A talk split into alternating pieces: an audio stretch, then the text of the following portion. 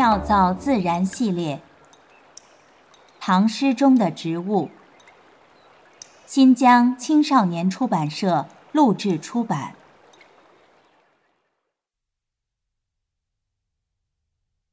《琵琶行》：浔阳江头夜送客，枫叶荻花秋瑟瑟。主人下马客在船，举酒欲饮无管弦。醉不成欢惨将别，别时茫茫江浸月。忽闻水上琵琶声，主人忘归客不发。寻声暗问弹者谁？琵琶声停欲语迟。移船相近邀相见，添酒回灯重开宴。千呼万唤始出来，犹抱琵琶半遮面。转轴拨弦三两声，未成曲调先有情。弦弦掩抑声声思。似诉平生不得志，低眉信手续续弹，说尽心中无限事。轻拢慢捻抹复挑，初为霓裳后六幺。大弦嘈嘈如急雨，小弦切切如私语。嘈嘈切切错杂弹，大珠小珠落玉盘。间关莺语花底滑，幽咽泉流冰下难。冰泉冷涩弦凝绝，凝绝不通声暂歇。别有忧愁暗恨生，此时无声胜有声。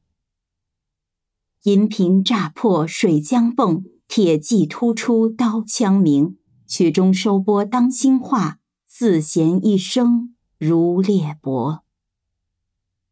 东传西访悄无言，唯见江心秋月白。沉吟放拨插弦中，整顿衣裳起敛容。自言本是京城女，家在蛤蟆陵下住。十三学得琵琶成，名属教坊第一部。曲罢曾教善才服，妆成美被秋娘妒。五陵年少争缠头，一曲红绡不知数。点头银篦击节碎，血色罗裙翻酒污。今年欢笑复明年，秋月春风等闲度。弟走从军阿姨死，暮去朝来颜色故。门前冷落鞍马稀。老大嫁作商人妇，商人重利轻别离，前月浮梁买茶去，去来江口守空船，绕船月明江水寒。夜深忽梦少年事，梦啼妆泪红阑干。我闻琵琶已叹息，又闻此语重唧唧。同是天涯沦落人，相逢何必曾相识。我从去年辞帝京，谪居卧病浔阳城。浔阳地僻无音乐，终岁不闻丝竹声。住近盆江地低湿，黄芦苦竹绕宅生。其间旦暮闻何物？杜鹃啼血猿哀鸣。春江花朝秋月夜，往往取酒还独倾。岂无山歌与村笛？欧鸦招喳难为听。今夜闻君琵琶语，如听仙乐耳暂明。莫辞更作弹一曲，为君翻作《琵琶行》。感我此言良久立，却作促弦弦转急。凄凄不自向前声，满座重闻皆掩泣。座中泣下谁最多？江州司马青衫湿。作者白居易，地点江西九江，时间公元八百一十九年，唐宪宗元和十年。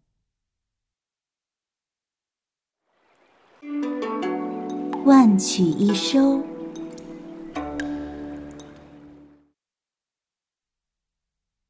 琵琶行》不为是白居易，也是有唐一代最为著名的长篇乐府诗。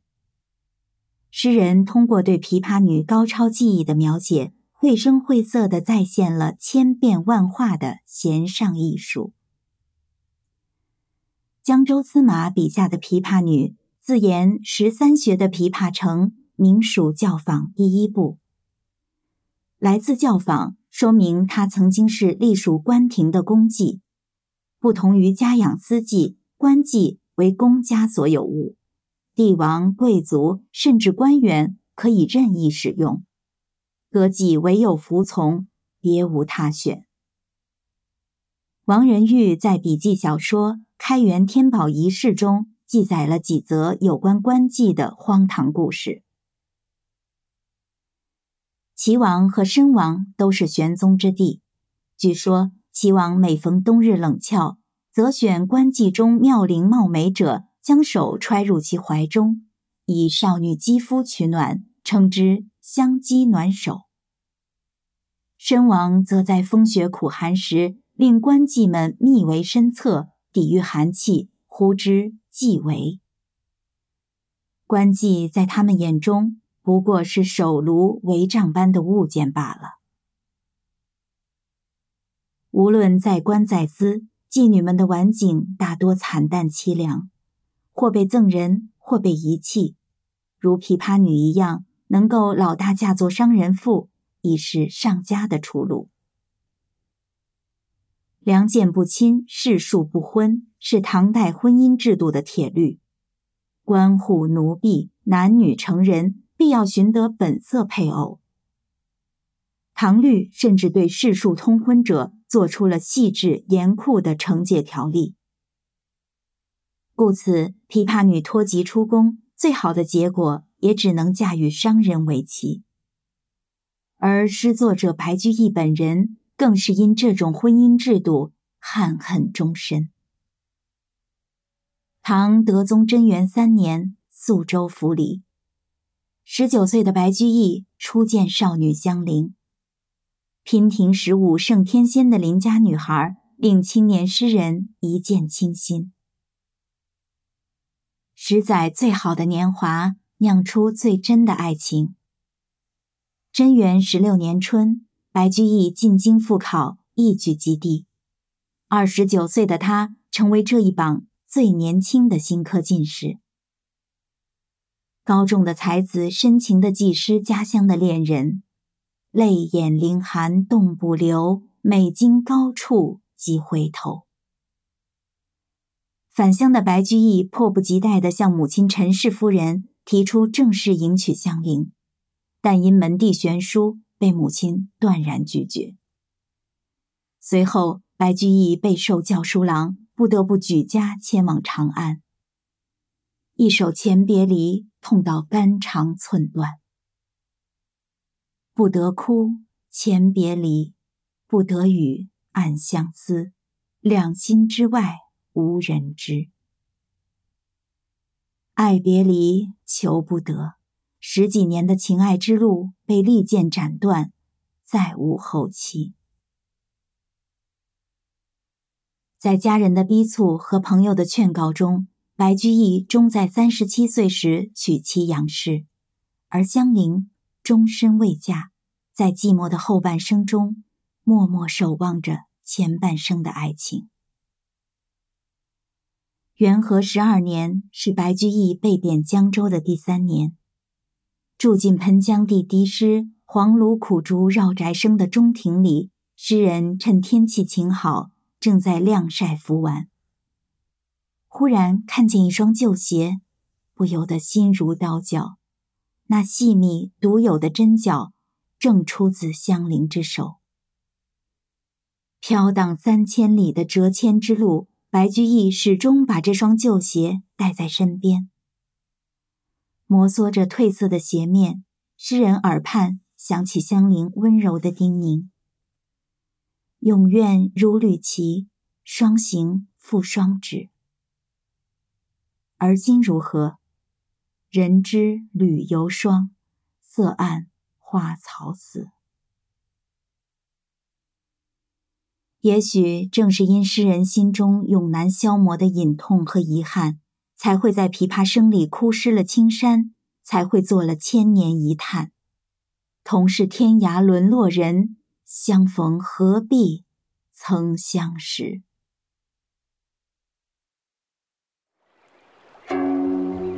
妙造自然。